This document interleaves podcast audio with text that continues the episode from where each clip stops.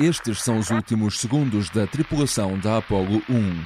Fogo no cockpit ouve-se o astronauta Ed White gritar. Em poucos minutos, os três tripulantes estariam mortos. Para além da tragédia, o mais chocante naquele final de janeiro de 1967 foi que a cápsula nem sequer chegou a sair do chão. Mas, com todas as contrariedades que veio trazer, esse acidente pode ao mesmo tempo ter salvo todo o programa Apollo para colocar o homem na Lua. Ignition sequence starts. Six. We choose to go to the moon in this decade and do the other things.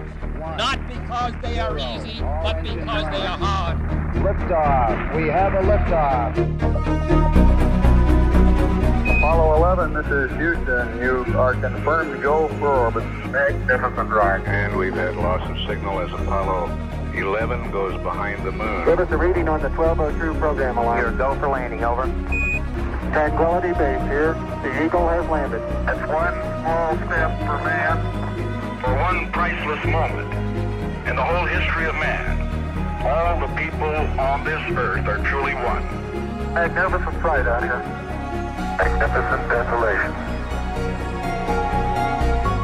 Magnífica Desolação. Episódio 3 Quando Apolo renasceu das cinzas.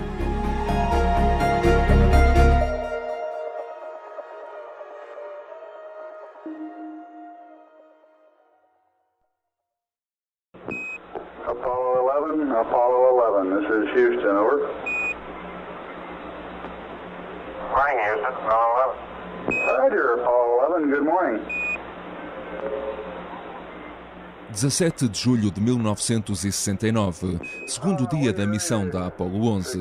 Como será habitual nos dias que se seguirão, os astronautas recebem as notícias do dia que chegam da Terra.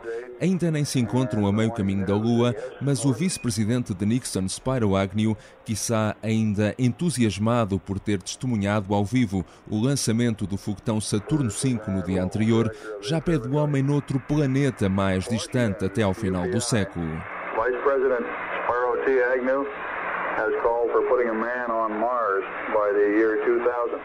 Passaram agora 24 horas e 45 minutos desde a partida e a Apollo 11 segue a 190 mil quilómetros de distância da Terra. Michael Collins, o piloto do módulo de comando, consegue ver Portugal pela sua janela. Absolutely uh, clear. All of Portugal, Spain, Southern France, all of Italy, absolutely clear. It's just a beautiful day. Collins e os restantes membros da equipa Neil Armstrong e Buzz Aldrin vão a caminho de fazer história. Mas pouco mais de dois anos antes, o programa Apollo tinha tido início com um fracasso absoluto e uma tragédia que deixou marcas profundas na NASA.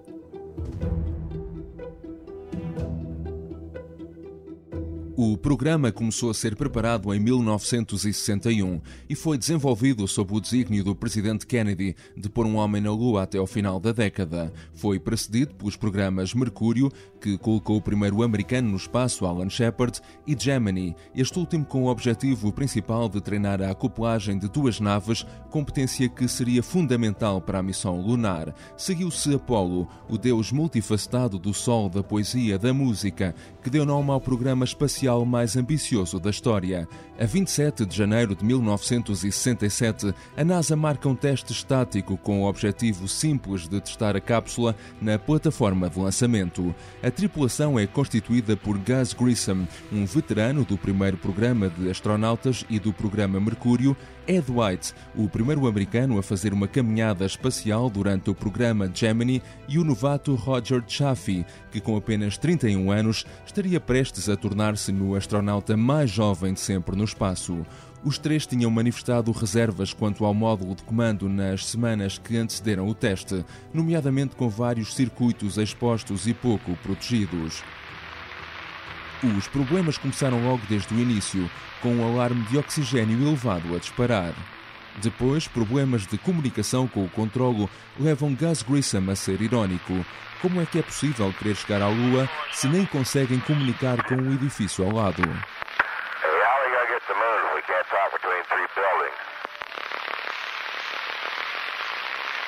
Pouco mais de um minuto depois desta comunicação, a tragédia acontece.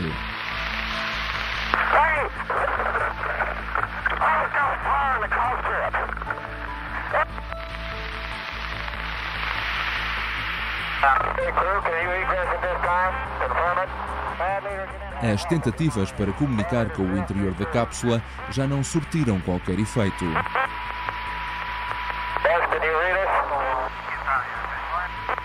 Uma faísca provocada por um curto-circuito causou um incêndio no interior com uma atmosfera constituída por 100% de oxigênio puro e o interior repleto de materiais inflamáveis, a cápsula rapidamente se transformou numa fornalha. Para agravar a situação, a escotilha só abria por dentro e os astronautas já não a conseguiram abrir rapidamente. During the next few days, the Board of Inquiry will search through all data tapes, voice tapes and television tapes, plus the photographs made before and after the disaster. O relatório da investigação sai em abril desse ano e é arrasador para a NASA. O módulo teve de ser completamente reestruturado e atrasou o programa espacial. Neil Armstrong perdeu bons amigos naquele dia e admitiria décadas mais tarde, aqui numa entrevista na Austrália, que demoraria muito tempo a recuperar. Foi uma tragédia. Iria demorar-nos muito tempo a recuperar desse dia. Tínhamos claramente uma nave insegura. Tivemos de a redesenhar e reconstruir. E isso representou um atraso de dois anos. Mas houve um benefício também, porque tivemos dois anos para melhorar a nave. Não apenas a resistência ao fogo, mas muitas outras coisas no sistema que precisavam realmente ser melhoradas. A cápsula, tal como estava então concebida, era uma verdadeira bomba relógio, recorda José Augusto Matos, astrónomo e entusiasta do espaço. Se o acidente não tivesse acontecido ali, a probabilidade de acontecer mais à frente durante uma missão para o espaço era extremamente elevada. A empresa que estava a, a que fabricava e que produzia a nave, a, a própria NASA, digamos, o controle que havia sobre estas questões, de facto tinha havido uma série de falhas e essas falhas uh, uh, foram de facto desembocar naquele acidente que, uh, também convém dizê-lo, que se não tivesse acontecido naquele momento, o dia, vamos dizer, vamos especular, né? vamos supor que até não tinha acontecido naquele dia, naquelas condições, podia acontecer mais à frente. Porque, de facto, o módulo de comando, como estava concebido, tinha, de facto, falhas que eram, que eram propícias a que se produzisse um acidente grave. Entre as várias modificações inseridas, a atmosfera no interior passou a ser mista na altura do lançamento, com parte de oxigênio e outra de hidrogênio, passando apenas oxigênio puro quando chegava ao espaço, e a escotilha passou a poder ser aberta também a partir do exterior. A cápsula só estaria pronta para o primeiro voo tripulado no final de 1968. A 11 de outubro, a NASA lança a Apollo 7, a primeira missão tripulada do programa, depois das anteriores terem servido como testes do equipamento. The purpose of the flight of Apollo 7 could be stated very simply. Prove that the spacecraft command and service modules would function properly in space, long enough to carry men to the moon and back. O objetivo da missão era testar se os sistemas do módulo de comando podiam aguentar a duração de uma missão lunar e por isso a Apollo 7 passou 11 dias em órbita da Terra. A tripulação fez ainda a primeira transmissão televisiva a partir do espaço, embora os astronautas estivessem relutantes em levar as câmaras a bordo por questões de segurança. Mas teriam de se habituar. A partir desse momento, as câmaras nunca mais deixariam de ser o quarto passageiro. Okay, 11, we have a picture. We see the Earth right in the center of the screen, over. Hi, Roger, Houston, Apollo 11. Calling in from about 130,000 miles out. Regressamos agora por breves instantes ao dia 17 de julho de 1969. Depois de vários testes nas últimas horas para experimentar o sinal, os astronautas da Apollo 11 fazem a sua primeira transmissão televisiva programada para a Terra.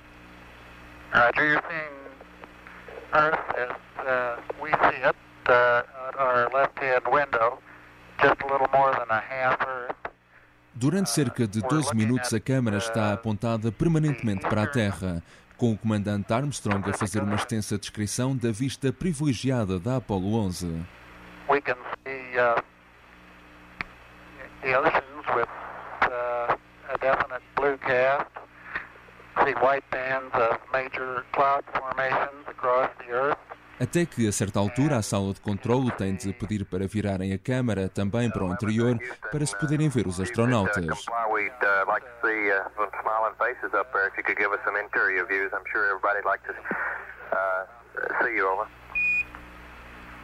We are very comfortable up here, though. We do have a happy home. Uh, there's plenty of room for the three of us, and uh,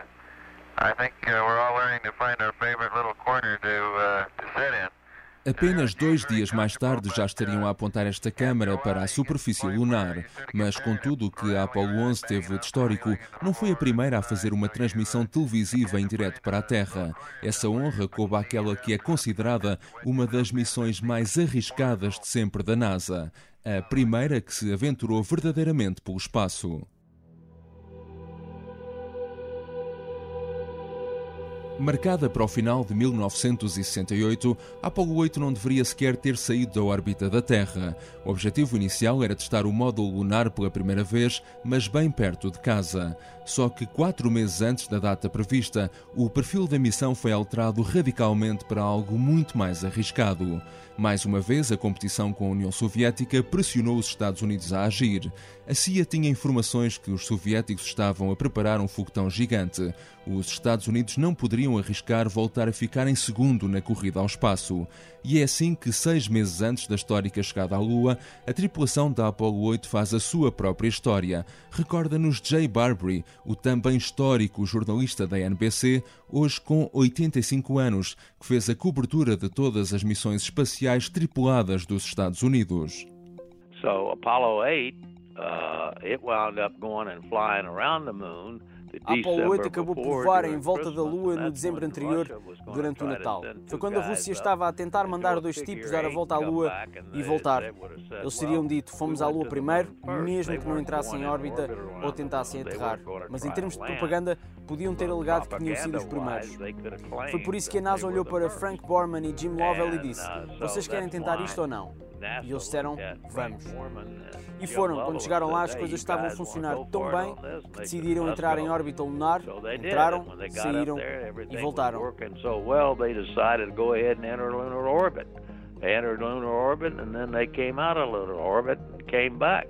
Os russos estavam de facto a preparar um lançador, mas nunca conseguiram ter sucesso. De resto, o próprio Saturno V americano nunca tinha levado homens ao espaço, recordaria anos mais tarde Neil Armstrong. The lunar landing module uh, o módulo lunar estava atrasado e não estava pronto para voar em 1968. Numa decisão muito arrojada, decidiram não só o que iam fazer o primeiro voo tripulado no foguetão Saturno V. Os primeiros dois tinham sido não tripulados, mas também que iriam até à Lua. Not only take the third one and fly it with humans on it, but take it around the moon.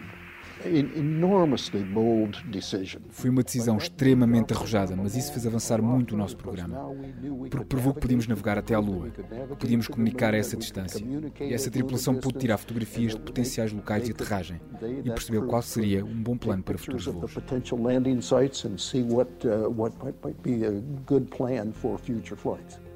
Apollo 8 seria lançada a 21 de dezembro de 1968, sem levar o módulo lunar que ainda não estava pronto. Para esta missão de risco extremamente elevado foram escolhidos dois veteranos, Frank Borman e Jim Lovell, e um novato, William Anders. Foi a primeira missão a aventurar-se verdadeiramente para fora da Terra. Um erro de cálculo e podiam ficar presos no espaço sem possibilidade de regressar. Michael Collins, um dos três astronautas da Apollo 11, hoje com perto de 90 anos, comparou recentemente recentemente, numa entrevista à BBC, a importância histórica das duas missões. Houve dois voos muito importantes, a Apollo 8 e a Apollo 11. A Apollo 8 não aterrou na Lua, mas foi o primeiro veículo humano a escapar à órbita da Terra. A Apollo 8 foi sobre partir, a Apollo 11 foi sobre chegar. Apollo 11 was about arriving. Daqui a 100 anos não sei o que os historiadores vão achar mais importante. Se é mais importante termos partido ou termos chegado. Penso que ambos foram feitos monumentais. I think both of those were monumental achievements.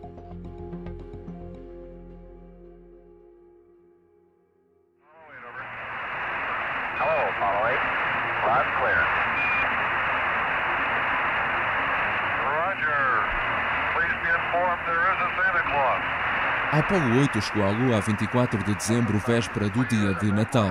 Desapareceu por trás do satélite da Terra e as comunicações foram cortadas temporariamente, deixando o mundo em suspenso. Quando finalmente reapareceu, a humanidade acordou para uma nova era. O homem estava em órbita da Lua.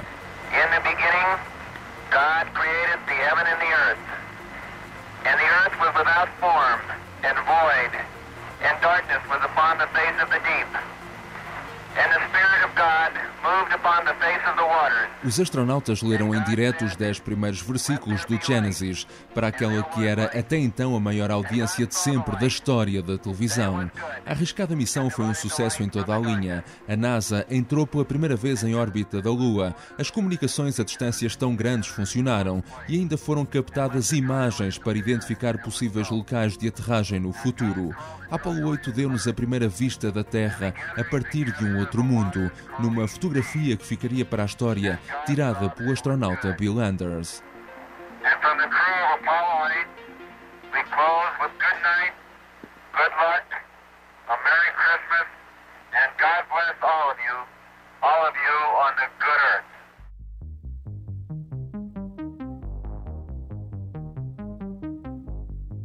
O objetivo de colocar o homem na Lua estava agora mais perto do que nunca de ser concretizado. Em março de 1969, Apollo 9 não sai da órbita da Terra, mas testa pela primeira vez o módulo lunar no espaço.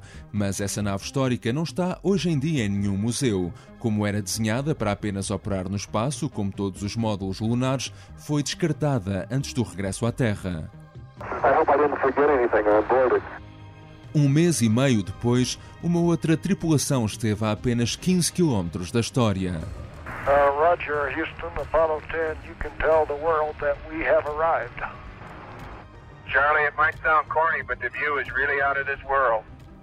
A Apollo 10, com os astronautas Eugene Cernan, Thomas Stafford e John Young a bordo, fez em maio de 69 tudo o que havia para fazer, explica Rui Agostinho, diretor do Observatório Astronómico de Lisboa, com exceção do tal pequeno grande passo que iria representar um salto gigantesco para a humanidade.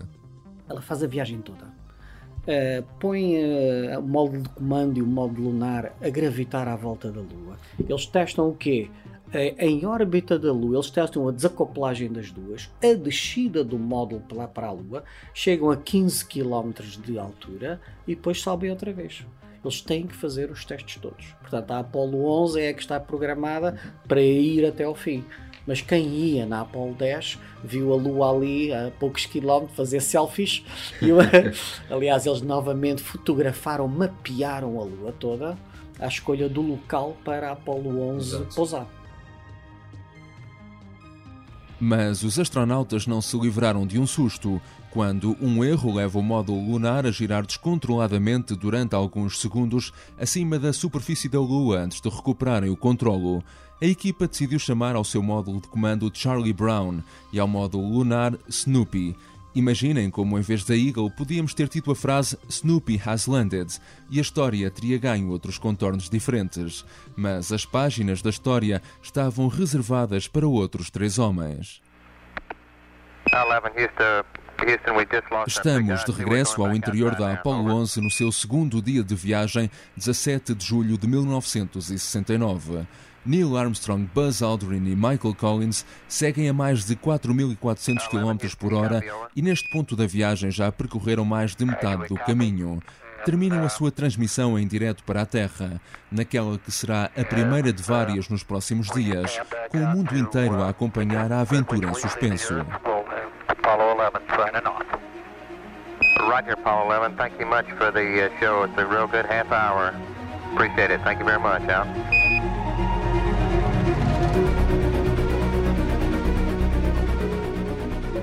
No próximo episódio. Quando chega a órbita da Lua, é bom que a Lua esteja lá, porque se não tiver, vai em frente. Portanto, isto tem que ser lançado no dia tal às tantas horas, mas é mesmo. Porquê? Porque o combustível que vai a bordo não permite muita margem de manobra. Não pode dizer, olha, a Lua está longe, vira à esquerda para a gente se aproximar. É que não dá. Não dá. Portanto, fazer estes cálculos todos, isso tem que ser feito de antemão. E a NASA não tinha essas soluções analíticas.